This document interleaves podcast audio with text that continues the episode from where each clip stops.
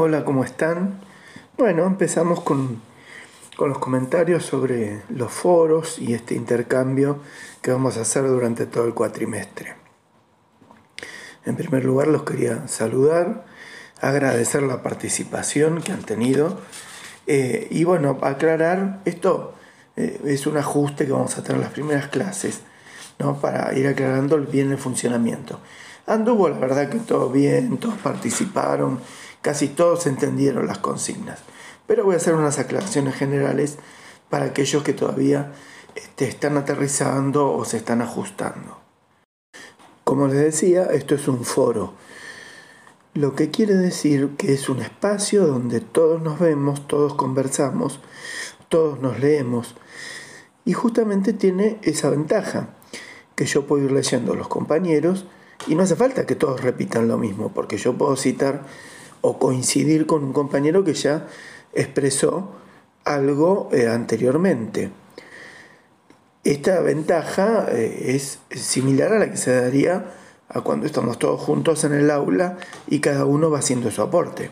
No vamos a repetir lo que ya dijo el otro. ¿Por qué? Porque claro, el tema de la clase es el mismo siempre.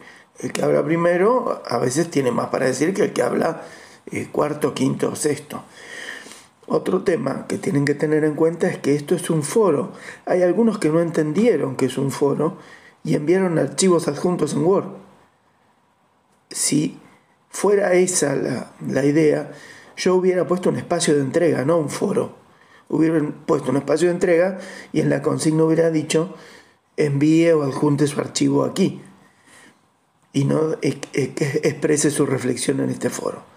Bueno, no son tantos tampoco, pero quiero que ya se entienda.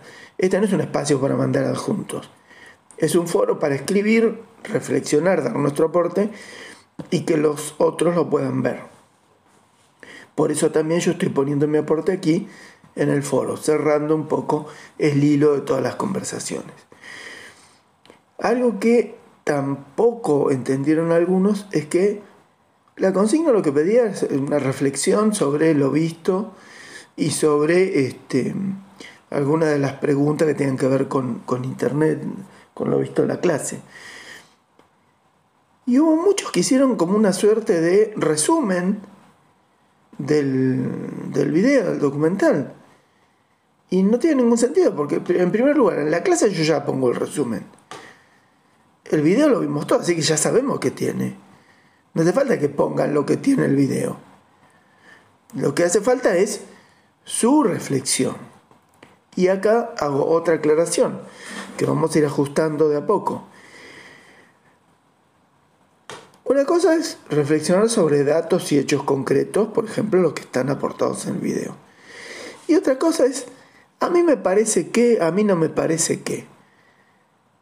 Eso está bien para un programa de la tarde, para esos que gritan ahí en, este, en un debate.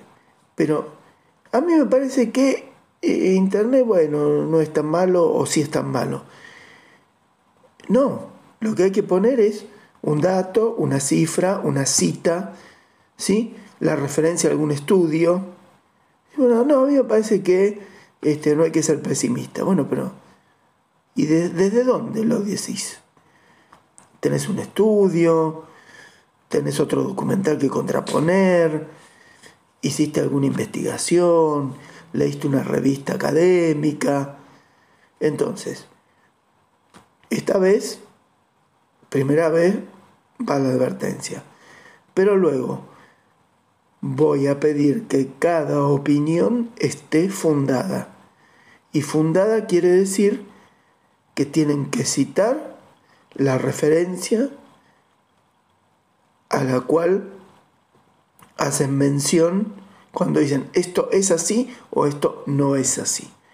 Porque nosotros vamos a ver a lo largo de la cursada textos, estudios, libros.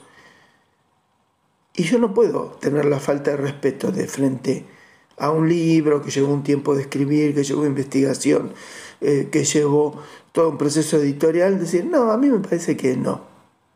¿Sí?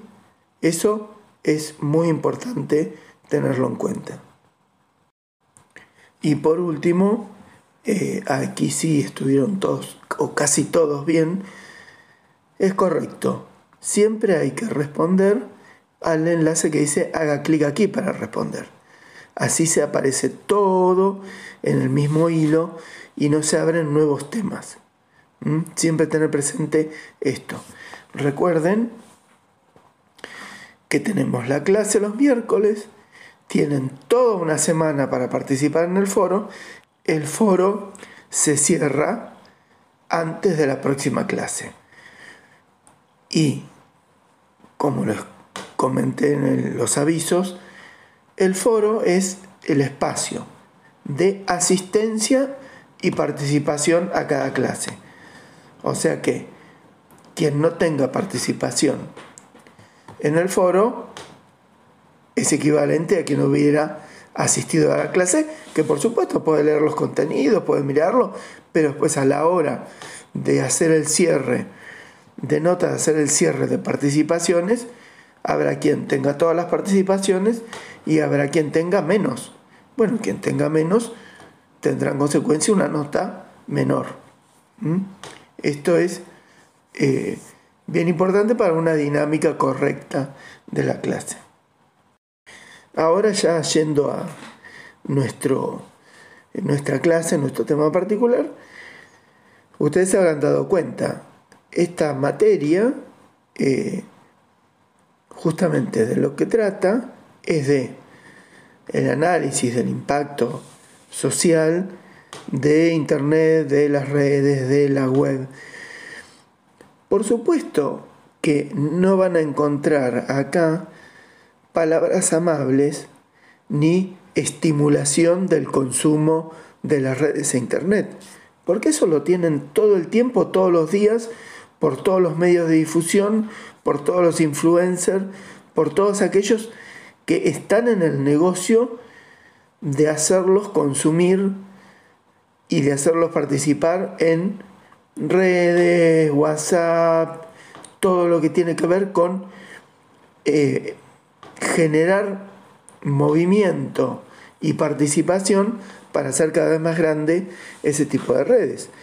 Acá lo que vamos a ver son, digamos, todo lo que es el, vaso medio vacío, el lado B, la parte oscura, porque para que les digan lo lindo que es Internet, ya tienen el mundo todo el tiempo. El único espacio que encontramos para reflexionar sobre algunos aspectos no tan felices de Internet es justamente este, el de una universidad, el de una cátedra que se preocupa de una mirada un poco más completa de todo esto. Entiendo y he leído ahí comentarios que siempre eh, lo mejor, lo más fácil, lo, menos controversial es estar del lado optimista, ¿sí? Decir, no, bueno, pero este, vos estás siempre contra todo lo nuevo, está todo, está todo bárbaro, cada vez vamos mejor. Vamos a ver que no vamos cada vez mejor, vamos a ver que el proceso de concentración económico y de comunicación que genera Internet es realmente preocupante. Vamos a ver que el control este, social y manipulación de las masas este, que hacen las redes es eh, casi escapa a, nuestra comprensión y eh, bueno, está bien que para el común de la gente, la gente ande por ahí feliz, teléfono en mano, este, pagando bonos y viendo qué puede hacer con la pantalla. Pero para los que somos profesionales o futuros profesionales de la comunicación, este, decir, bueno, no, está lindo, esto la verdad que es lo mejor que nos pudo pasar. Y es medio complicado en la medida que da la sensación que aquel que lo dice es ignorante de un montón de cuestiones. ¿sí? Por eso vamos a tratar de ver estas cuestiones y por lo menos para que no las ignoren, para que tengan este, una mirada más completa de este fenómeno, lo que hace con, con el pensamiento, lo que hace con eh, la relación y la interrelación social de las personas y eh, realmente una serie de, de cuestiones que complican a, a muchos, en muchos países que están estudiando fuertemente estos efectos y no solo se están estudiando, sino que están tomando medidas sanitarias para el conjunto de la población eh, en prevención de, eh, por un lado, las adicciones a las redes, por el otro lado, este, cuestiones que tienen que ver con, ansiedad y con depresión cada vez más, más en aumento, este, con, un aumento de ciertas patologías, em, especialmente menores, eh, que antes no se daban, eh, el, famoso eh, síndrome del déficit de atención cada vez más diagnosticado.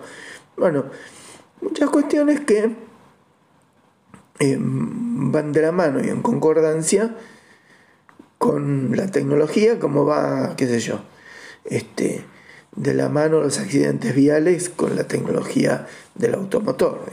No, no, no hay una cosa este, que sea buena en su totalidad.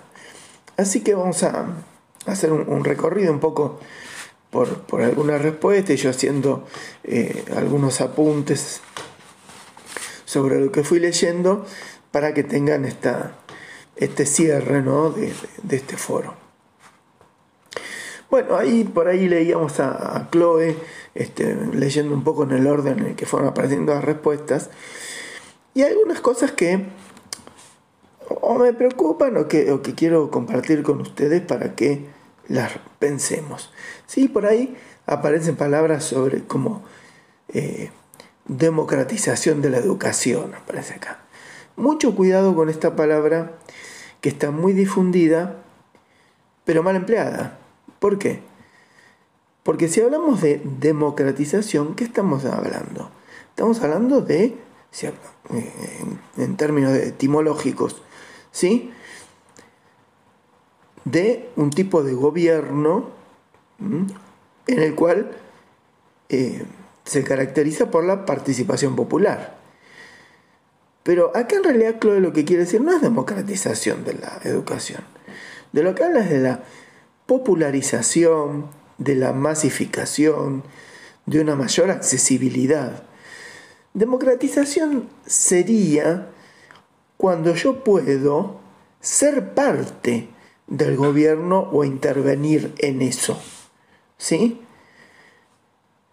Si yo formo parte de los que consumen, no estoy en una democratización.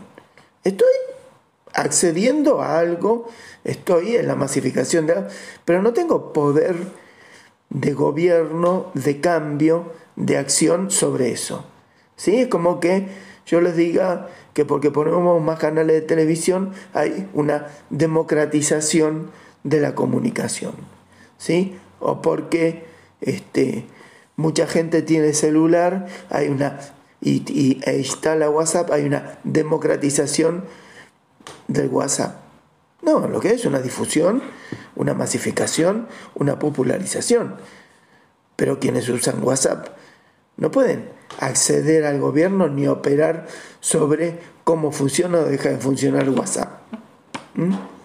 Así que, si no está debidamente justificada, no vamos a usar la palabra democratización y sí las que corresponden a procesos de masificación, popularización, eh, accesibilidad de tecnologías, de plataformas, de mensajes y demás. ¿Sí? Entonces, si van a usar esa palabra, es porque hay acceso y posibilidad de operar sobre el gobierno de esa plataforma o lo que fuere a lo que ustedes se refieren con democratización. Después, este, también aparecen cuestiones que tienen que ver con em, eh, la vigilancia y el control social de Internet, ¿no? Eh, ojo, porque eh, hay muchos que dicen, bueno, sí, está todo en Internet, yo cualquier cosa la busco en Google y está. Yo hace muchos, hace dos décadas que me dedico a esto, y les puedo asegurar que hay una reescritura de la historia, ¿sí? Una reescritura de, de la historia por parte especialmente de Google y este, distintos buscadores. Wikipedia también tiene una, alianza con Google, por eso es lo, que, lo primero que aparece cuando ustedes hacen una búsqueda. Eh, todo lo que ustedes necesiten preservar, guardar y demás, o busquen libros o imprímanlo o guárdenlo en un disco rígido portátil porque eh, Internet este, todo el tiempo está siendo reescrita y, eh, en función de los intereses, de determinados intereses y no de otros. Así que eh, cuando hablamos de vigilancia y control social tiene que ver también con esto, con contenidos y, reescritura de, la historia. ¿no? Hay una, una suerte de, no sé, no sé si censura, pero este, reescritura permanente de algunas cosas. ¿Vieron ese dicho que dice este, los, los vencedores o los triunfadores son los que escriben la historia? Bueno, este, las empresas eh, que dominan Internet, que son cinco y todas de origen estadounidense, son las que van este, reescribiendo la historia. ¿no? Mm. Por allí también eh, aparece la idea de, en algún lado mencionado, pensamiento crítico. Bueno, eh, lo más común es que cuando se habla de pensamiento crítico, se piense en una postura crítica y en criticar algo. Y en realidad no tiene nada que ver con eso. ¿Sí? Por eso les recomiendo que busquen, si quieren en la Wikipedia, eh, qué es el pensamiento crítico y qué no es el pensamiento crítico. Justamente van a encontrar que pensamiento crítico tiene que ver con eh, una enorme capacidad de adquirir conocimientos eh, para ponerlos en juego con aquello que se pretende evaluar. O sea que para yo tener una mirada de pensamiento crítico sobre algo requiere estudios previos. Está bastante interesante el artículo de, la Wikipedia sobre lo que no es pensamiento crítico y sobre lo que sí es pensamiento crítico. Así que criticar todo o apretar los dientes y mirar con ojos entornados y decir, ah, a mí no me van a engañar, eso no es pensamiento crítico. Estar en contra de todo tampoco es pensamiento crítico. Eh, estar en contra del orden establecido tampoco pensamiento crítico. Este, después si quieren hacemos una clase o algo, pero a, leer un poco eso. Eh, por acá hablaba Patricia de que perdió este, eh, fotos. Bueno, a mí me toca dar en otra, una maestría en la UBA, preservación digital. Y realmente es un problema muy actual el de eh, va a ser una, generación eh, con falta de memoria y sin registros. Porque tarde o temprano todo lo que este, confiamos en algún dispositivo digital para la preservación eh, lo vamos a perder y ese dispositivo digital no va a estar accesible. Este, hoy por hoy, con todo el riesgo que implica, la mejor manera sigue siendo eh, la impresión. Y si ustedes quieren preservar, preservar, tienen que tener por lo menos tres dispositivos eh, y hacer copias permanentes de seguridad entre ellos. ¿Sí? A modo de tampoco, tampoco jamás confiar en la nube, porque la nube este, y los discos virtuales de la nube son eh, la historia de la pérdida de datos todo el tiempo al punto tal de muchas denuncias que se han hecho ya sobre Google Drive, que ciertos contenidos ¿sí?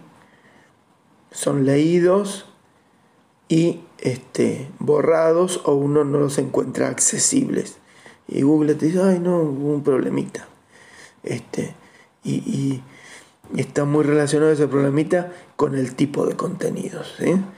Eh, yo pongo una receta de, de la torta de naranja, no va a pasar nada. Pero si yo tengo contenidos que tienen que ver con, no sé, supongamos, este, eh, antivacunas o el COVID o este, los riesgos que implica la vacunación, es bien probable que eso eh, desaparezca. Así que eh, la, la, ciberpolicía está presente todo el tiempo. Si uno quiere tener cosas, la tiene que tener en su casa. Muy eh, interesante, acá Florencia habla de, las radiaciones. Em, bueno, es un tema cada vez más en auge.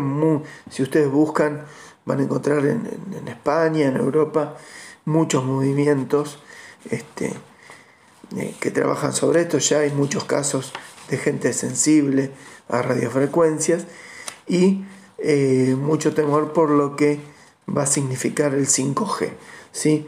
Una, eh, la, nueva radiofrecuencia, el nuevo, nuevo tipo de comunicación que incrementa fuertemente eh, las radiaciones.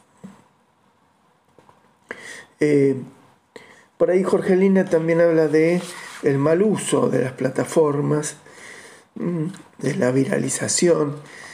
Bueno, y atención, acá vamos a empezar a hablar de algo que también apareció en varios, dice el mal uso y el buen uso. Eh, las tecnologías no son nada más que mal uso y buen uso.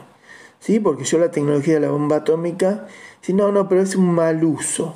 ¿sí? Masacraron cientos de japoneses porque, este, bueno, es que no la podían usar otra manera porque la diseñaron para eso. ¿sí?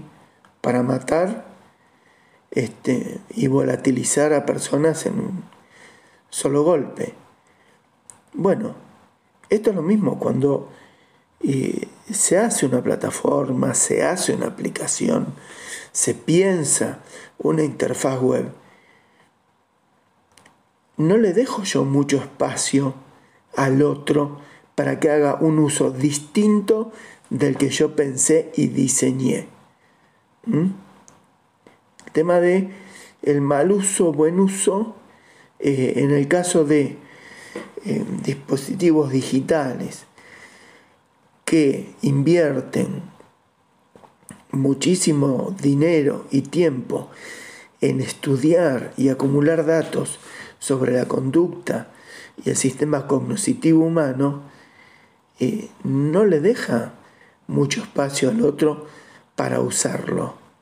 ¿Sí? Yo sí no uso Twitter como está pensado que lo use, este, si no interactúo en la medida que está, el sistema, la plataforma, los algoritmos van a hacer que yo vaya desapareciendo, que yo no vaya apareciendo en, en el feed de nadie y que mis interacciones me condenen a desaparecer de la red. Así que está bastante complicado esto de eh, bueno, cada, cada quien la usa como quiere. En realidad, cada quien la usa como lo predetermina el dispositivo, el aparato, el algoritmo. Mm, esta fantasía de que yo pongo algo en mi muro de Facebook y lo van a ver todos. No. Yo pongo algo en Instagram y lo van a ver todos. No. Lo van a ver quienes después de que el algoritmo, la plataforma filtre lo que yo puse, el algoritmo va a repartir y decidir a quién se le muestre y a quién no. Esto es una de las claves que tienen que tener en cuenta, porque el común de la gente cae en la fantasía de que es como un tablón de anuncios. Yo voy lo pego y lo ven todos. Yo publiqué tal cosa y la ven todos. No, no la ven todos. La ven los que el algoritmo dicen que la vean, en el orden que dice y a su vez estimula y notifica para que ellos respondan. Si uno lo mira desde otro lado, lo mira desde el lado de los que colectan información, los usuarios son una suerte de este, botoncitos a control remoto que van respondiendo a los estímulos que le van brindando las plataformas. Ahí me, gustó mucho una, una, anécdota que contaban de, de alguien que tenía un departamento y que decía, no, no, no vayamos al departamento y que no hay nada para hacer. Y en realidad lo único que no había era este, un modem con wifi y el departamento estaba enteramente funcional.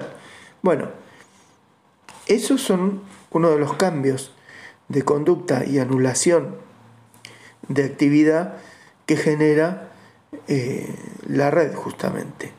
Por, más que digan, no, no, pero yo puedo, pero yo hago un buen uso. Bueno, ejemplos como ese muestran claramente. La gente ya no puede hacerlo porque ya no, no sabe, no eh, está en capacidad de hacer otras cosas que no sea tener este, el celular para scrollear, para ver, para, ¿sí? para tener esa sensación de tenerlo y estar conectado. Y atención también cuando hablamos de viralización. La viralización no es algo casual, no es algo que se da, no es algo este, que yo, ay, mira qué lindo, vino el ratoncito este, que jugó con el gatito y se viralizó. Detrás de eso lo que funciona son justamente los algoritmos, que hacen que determinadas cosas se viralicen y otras no. no se, por ejemplo, no se van a ver que se viralice eh, la falta de agua potable eh, en el Chaco, este, no van a ver que se viralice las malas gestiones de gobierno de las distintas provincias, este, con esos gobernadores que hace décadas que están eternizados este, y, mediante el secuestro, cuando vienen las elecciones este, de, documento de identidad, siguen perpetuándose en el poder. No, las cosas que se viralizan este, son otras. O son las operaciones políticas este, donde tal o cual cosa este, se viraliza para operar en contra de otro. O alguna modelito de turno que busca eh, un poco de notoriedad y dice, ay, me robaron una fotito del celular, que yo, y se viralizó justo una foto escandalosa que lo único que le sirve es para promocionarla más. Cuando hablamos de usos, también de lo que hablamos es de uso potencial. ¿Qué estamos diciendo con esto? Que realmente en Internet, en la web, hay enormes usos potenciales muy beneficiosos. Ahí en el documental está el caso de Udacity, ¿no? Eh, pero justamente están en potencial. ¿Qué quiere decir en potencial? Que no están activos, que están a disposición. Pero nadie los usa. Si yo les pregunto a ustedes, este, ¿cuántos vieron el último meme gracioso, la última eh, cuestión viral que aparece en los noticieros? Bueno, la vieron todas. Pero le pregunto, ¿cuántos visitaron el Museo del Prado? ¿Cuántos visitaron el Louvre? ¿Cuántos aprendieron un nuevo idioma? ¿Cuántos...?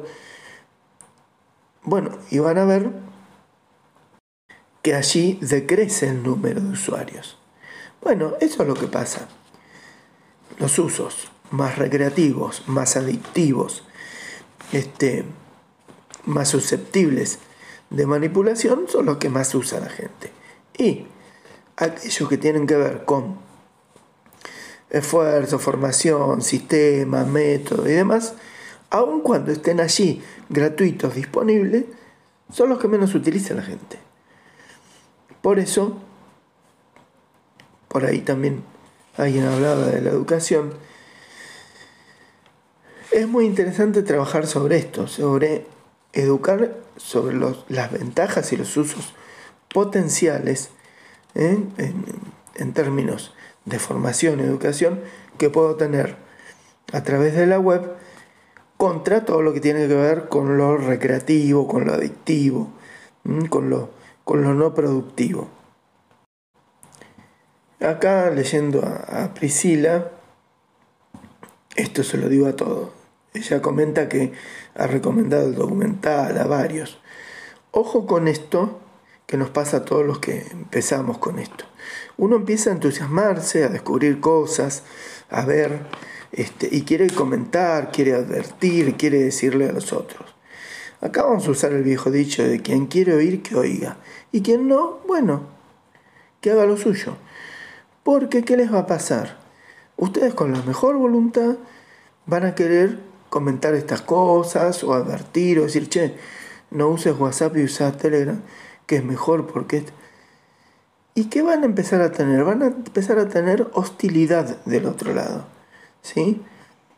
Porque eh, es muy difícil para el común de la gente tomar conciencia, darse cuenta, y si se da cuenta, en general no lo van a querer aceptar.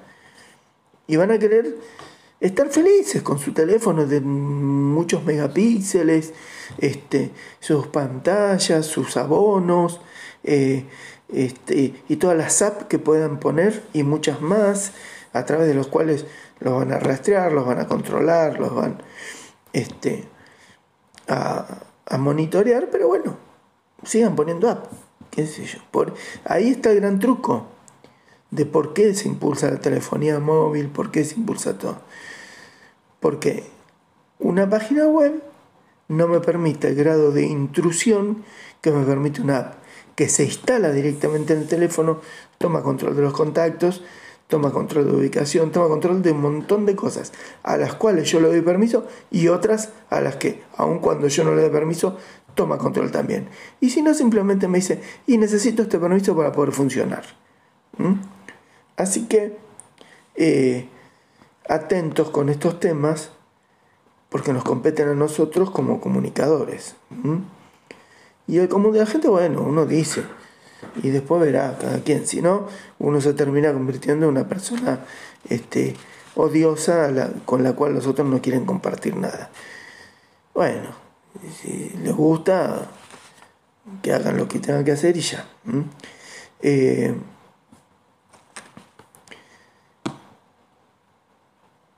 Es importante también entender eh, esta idea de eh, que sin saber cómo funciona este ecosistema digital, cómo funciona los sistemas de propiedad, infraestructura, eh, cómo Google monopoliza y manipula de alguna manera toda la información, es muy complicado por ahí también.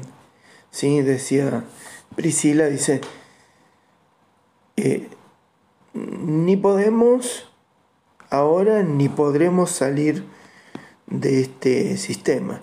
Y sí, sí, porque estamos adentro ¿sí? de un sistema eh, que eh, es una sociedad en la cual para uno funcionar dentro de esa sociedad, bueno, tiene que hacer determinadas cosas y entre estas cosas está esto. Pero no por ello quiere decir que uno no va a estar al tanto, no va a investigar, no va a saber y se va a exponer lo menos posible a este sistema. Pero eh, la, digamos, el, tamaño, la, este, la ubicuidad de este sistema eh, hace que sea imposible este, estar afuera, ¿no? Salvo que se vaya uno a una cueva, qué sé yo. Rescato mucho lo, que dice por ahí Ignacio, Ariel, de la idea de eh, que se puede verificar muchas veces por, por situaciones que se dan, además, que hay una vida más fraternal sin conexión, ¿sí? Una vida más de relación. Eh, a veces cuando uno o sale, o se va al campamento, o se queda sin luz, o este, pasan cosas. Eh, nos da un poco una idea de todo lo que se pierde con tanto tiempo dedicado especialmente a las redes sociales. Em, por ahí Lucía se pregunta sobre las fake news, eh, quién las promueve, quién las denuncia, me pregunto yo, y eh, atención con esto, ¿eh? con quiénes determinan qué es y qué no es fake news. Y ustedes van a ver que curiosamente empresas como Google y Facebook hacen campañas y se preocupan en formar a la gente ¿sí? y hacer alianzas con eh, verificadores de fake news. Bueno, ahí está un poco la clave. ¿eh? No vaya a ser que aquellos que dicen que fake son las noticias que no quieren que se difundan. Lamentablemente, como dice Nicolás, eh, llegamos a la situación de que Internet para muchos es invisible. ¿sí? Hacen las cosas y no se dan cuenta que lo están haciendo. Eh, acá este, Nicolás aporta unos, les recomiendo a todos que en el foro lo vean, unos videos muy interesantes ¿eh? Eh, que aportan mucho a esto que estamos viendo. Y muchos citaron, entre ellos Hernán, la serie Black Mirror. Una serie que yo diría que es este, obligatoria para que todos la veamos, pero no ya en un sentido de divertimento, sino en un sentido más reflexivo, ¿no? Este, porque realmente allí se plantean cosas que ya estamos viviendo. Eh, este peligro que plantea Noelia de aislarnos del mundo, este riesgo que corremos, eh, y pasamos a ser una, una mercancía, un número eh, de las redes y las plataformas, ¿no? Ahí actuamos este, en función de lo que ellas nos proponen.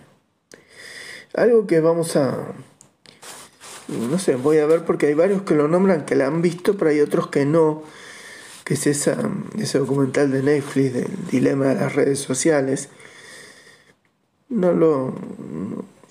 o sea, yo en realidad medio lo daba por, por visto por todos, pero este, por ahí a la luz de estas cosas que estamos viendo estaría bueno reverlo, ¿no? Eh, porque uno cuando ve algo después de eh, haber investigado, de haber sido interpelado, lo ve con otros ojos, ¿no? Y encuentra muchas más cosas que las que vio en, la, este, en el primer visionado. Eh, y sí, eh, ahí me, este, Marinela habla de, cómo Internet se ha apoderado de nuestra cotidianeidad y nos atraviesa en, en su totalidad, tanto psíquica como socialmente, porque ustedes entiendan que está modificando conductas eh, sociales, Internet.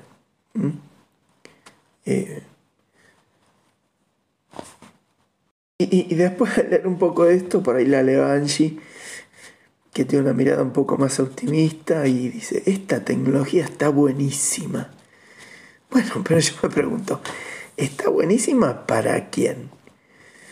Para las cinco empresas estadounidenses que concentran este, prácticamente el 50% eh, de la riqueza mundial este, y se nutren de todo lo que nosotros hacemos en las redes y de todo lo que este, nosotros este, compramos, actuamos y demás a través de los celulares, o está buenísima para, los, eh, para nosotros los, los usuarios que tenemos que laburar todo el tiempo este, con nuestros teclados y nuestros teléfonos para hacer más gordos y más grandes estas empresas que dominan Internet.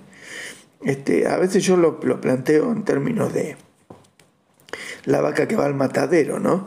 La vaca no entiende cuál va a ser el final este, de ir a parar a la carnicería y dice, esto está buenísimo, porque acá estoy abrigada, estoy calentita, me dan de comer, me bañan, me vacunan, este, la paso bomba, pero al final, pumba, al matadero. Bueno, y entonces esta, me, gustó, esta, tecnología está buenísima. Sí, sí, sí, este, está buenísima, pasamos mucho. Yo también digo, está buenísima, yo me dedico a esto y he, este, sido uno de los primeros que ha inaugurado cátedras de, de comunicación digital en la Argentina pero no justamente porque me parecía buenísima en el sentido de que qué bien que me hace, sino preocupada, preocupado por este, todo lo que tenemos que aprender sobre esto este, para eh, no ser este, unos eh, simplemente una masa de esta tecnología. Em, atención entonces, que Internet no es algo neutro, no es algo neutro, ustedes ya saben que Internet este, en particular es de origen estadounidense este, y mantienen los estadounidenses su preeminencia sobre el gobierno de la red. Eh, piensen en este, el club este de los cinco grandes, estas empresas este, estadounidenses que señalamos siempre. Eh, o sea, de los, de los ocho hombres más ricos del mundo, cuatro son dueños de estas empresas tecnológicas. ¿Mm? Así que y cuando hablamos de democratización, digo, pucha, si democratización es que todo esté en manos de solo cinco, este, me parece que no es el término justamente. ¿Mm? Eh, y acá volvemos al tema de que el diseño es clave ¿sí? para saber cómo se usan las cosas. ¿Mm? No usan eh, o no diseñan estas plataformas para el beneficio de todos, sino que la diseñan en función de que el beneficio económico va para las manos de uno y el beneficio de uso, digamos, tener cositas disponibles, tener WhatsApp gratis, poner Movistar, este, es para los otros, para los que tienen que usar, para que se enriquezcan los que diseñaron de determinada manera, eh, por ejemplo Google, este, puedan vender sus campañas de publicidad, puedan vender los perfiles de usuario, puedan vender... Este, el tema es que a los que supuestamente somos beneficiados, hemos sido democratizados, eh, nunca se nos cae un peso en nuestro bolsillo. Al contrario, tenemos que invertir nosotros, tenemos que subvencionar a estas empresas pagando teléfono, pagando abono, ¿sí? pagando este, hosting. Bueno, para eh, algo más para, para un par de, optimistas que tenemos acá, que muchas veces ese optimismo tiene que ver simplemente con que uno no conoce y que a la medida que va conociendo dice, oh, me parecía que esto estaba bárbaro, pero resulta que, sí, a mí me encantan las empanadas fritas, pero resulta que si como una docena, después el hígado, bueno, y esto es un poco así, se entiende. Casi todos señalan que es la primera vez que se acercan a, una materia reflexiva sobre el tema digital este, y demás. Eh, justamente lo que yo quiero es esto, ir compartiendo con ustedes algunas cuestiones que no son las que más se difunden. Bueno, cuando ustedes van a encontrar, especialmente en educación, ¿sí? La gente de educación es muy justamente en ese sentido, a crítica. Dice, todo lo que, todo lo que es nuevo le vamos para adelante porque está buenísimo, porque el gaming, porque esto, porque el otro, este. Siempre están buscando la fórmula, ¿sí? Este, mágica de la enseñanza inmediata. Eh, no existe. Y es interesante plantearse cosas como esta. Bueno, si es tan bárbaro, ¿sí? los beneficios cognitivos de los videojuegos son tan fabulosos ¿Qué me cuentan de la última medida de China que restringe a solo tres horas semanales? ¿Sí? No tres horas diarias. En toda la semana, todos los menores de edad chinos, que son muchos, millones, solo pueden hacer uso de videojuegos por tres horas. Y esto y acá otra fantasía que se cae. No, porque Internet, porque es libre. Internet es lo más controlado que puede existir. Por eso China puede hacer lo que hace. Por ejemplo, controlar a todos y cada uno de sus habitantes y sus accesos a todo lo que hace. Y usted dice, no, pero entonces por acá no. Bueno, la semana pasada, este, en Brasil se suspendió WhatsApp por dos días por un orden judicial. Listo. ¿Sí? Esa, es la, este, no, este, es muy difícil, no se puede. Si yo quiero desenchufar apagar internet, no se puede. Sí se puede. Rápidamente, como tirar del cable del teléfono, pumba. ¿Sí? Quienes tienen este, el control y el poder, lo hacen. Es, un, es una red troncal que llega y listo. Se puede hacer en Argentina, se puede hacer en cualquier lado. Está este, eh, muy claramente eh, controlado Internet.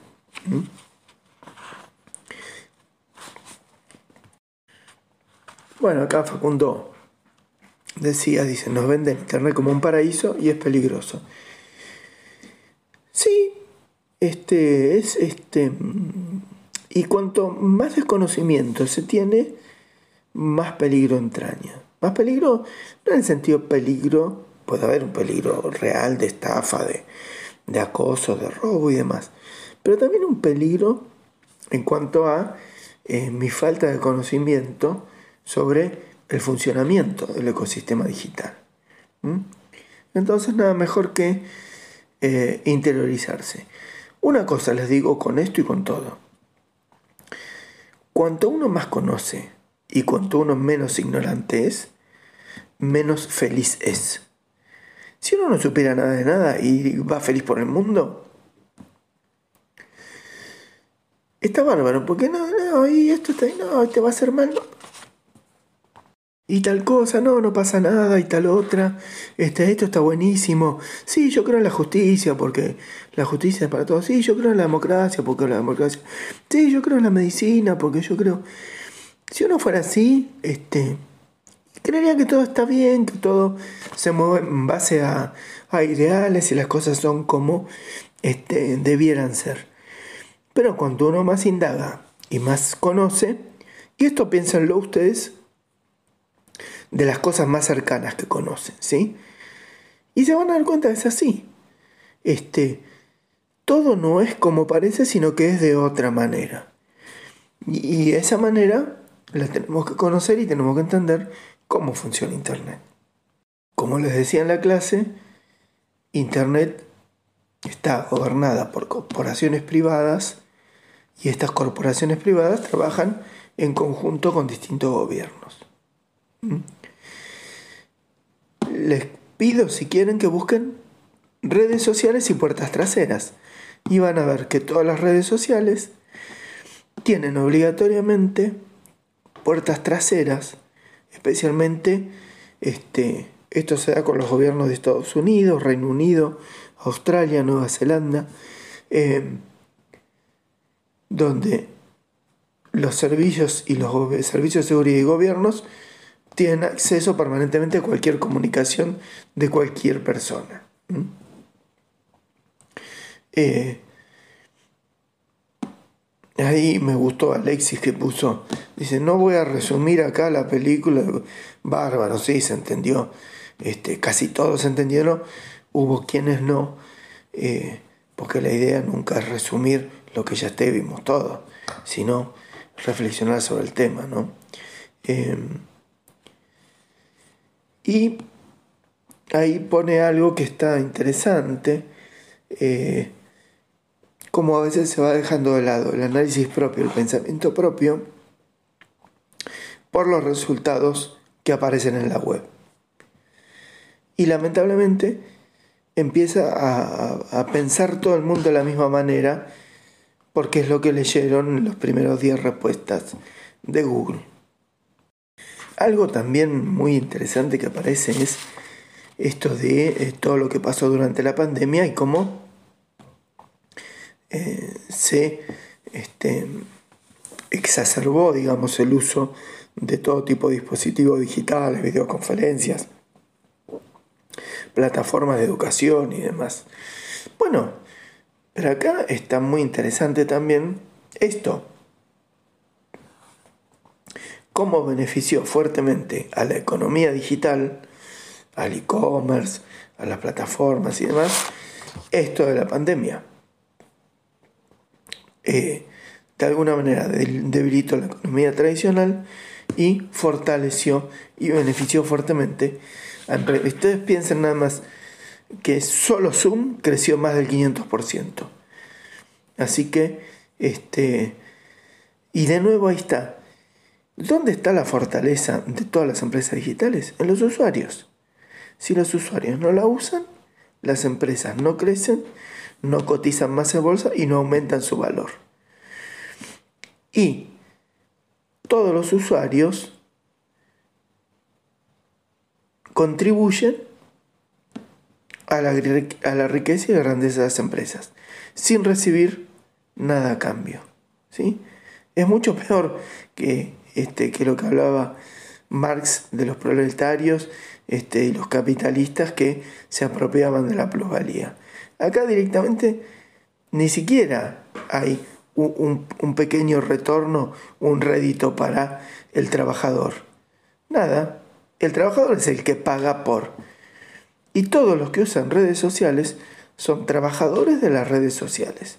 Están invirtiendo tiempo y dinero para que esa plataforma en cuestión que están utilizando, esa red social, crezca cada vez más en valoración, en recaudación, en cotización en bolsa. Todos ponen y ellos ganan. Ese es el real negocio de Internet, de las redes sociales y demás. Que estamos en algo que nunca se había pensado. Que la gente iba a pagar para hacer más rico a otros sin recibir nada a cambio. O recibiendo lo que creen que es algún tipo de ventaja o beneficio. Este, que los arroben en Twitter, este, que, que tengan un follower en Instagram. Este, bueno. Pero bueno, es odioso, pero es como lo tenemos que mirar desde el punto de vista profesional. Después, todos somos usuarios y cada quien hará lo suyo. Hay que estar, este, como dice Ricardo, muy atento a la reconfiguración de los usos y los recursos web. ¿no? Eh, Nayara pregunta, dice, ¿existen los nativos digitales? No, no existen, yo se los puedo asegurar, es más, este, hay un libro que se llama así, no existen los nativos digitales. Es una frase este, que se acuñó para referirse a determinada cosa, pero que después se deformó este, eh, y eh, eh, empezó esa creencia de que porque alguien nació en determinada época tenía algún tipo de capacidad especial para lo digital. No, no, tiene nada, lo mismo. El que nació en la época del valero tiene mucha habilidad para invocar el valero y el que nació en la época del caballo este, tiene mucha habilidad para cabalgar, pero simplemente porque está inmerso en eso. Como el que nació en China tiene facilidad para hablar chino porque habla desde chiquito chino. Y claro, pues está inmerso en eso. Esto es lo mismo. Este, no, no es que porque nació este, donde hay computador es hábil para eso. No, es porque está expuesto y entonces entiende la lógica del dispositivo de ese momento. Pero no, hay nada mágico. Lo que pasa es que eso vende, sirve, este, a los padres les gusta, porque dicen, ay, mi nene es bárbaro, aprieta los botoncitos, sabe todo, qué sé yo. Pero si el nene hubiera nacido en una choza, este, sé yo, con un arco y una flecha, diría que bárbaro, ya de chiquito anda cazando animalitos. Es lo mismo, no, no, hay ninguna. Hay un libro interesante, voy a ver si lo. Este, después les paso la cita. Eh, hay que. Hay que entonces estar atento al uso que se le dé eh, y em, basarse en, eh, en, que no porque yo no vea el peligro, el peligro no existe. Hay, eh, este, es curioso, eh, por ejemplo, cuando esto, yo no veo peligro, no existe, ver, este, qué sé yo, algún tipo de, de militante político, este, o este, personajes así progresistas que mandan su mensaje desde un iPhone no dice, no, yo estoy en contra, estoy en contra del sistema, del capitalismo, te lo digo desde mi Mac. Eh, Bueno, eh, hay que estar atento a esto. Y por último, muy, muy, muy interesante, muy conmovedor ahí lo que señala Evelyn de, del hermano, de, del cambio de personalidad y cómo se moldea la personalidad en un, en un chico, en un joven que este, está expuesto eh, largas horas eh, a, los dispositivos digitales, a los videojuegos y demás, ¿no? Ese aislamiento, ese, este, ese eh, trato que se empieza a hacer cada vez más, más áspero este, con la familia, la parte de interrelación y el, refugio permanente en los dispositivos. Bueno, esto eh, mucho en Inglaterra se está trabajando, como les decía, a nivel sanitario de nación para la prevención de esto. Y en China directamente dijeron, bueno, listo, se cortó el chorro. Tres horas a la semana y nada más de exposición eh, a los videojuegos. Porque eh, la juventud es la reserva moral de la nación y esto los está destruyendo. Y lo dice lo dice el país que tiene el mercado más grande de videojuegos en términos de millones de dólares. No es que lo dice uno que no está en el tema y dice, bueno, porque los yankees me traen los videojuegos y me complican. No, no. Lo dice uno de los principales mercados de videojuegos. Pero bueno, ahí llega el, el tema de privilegiamos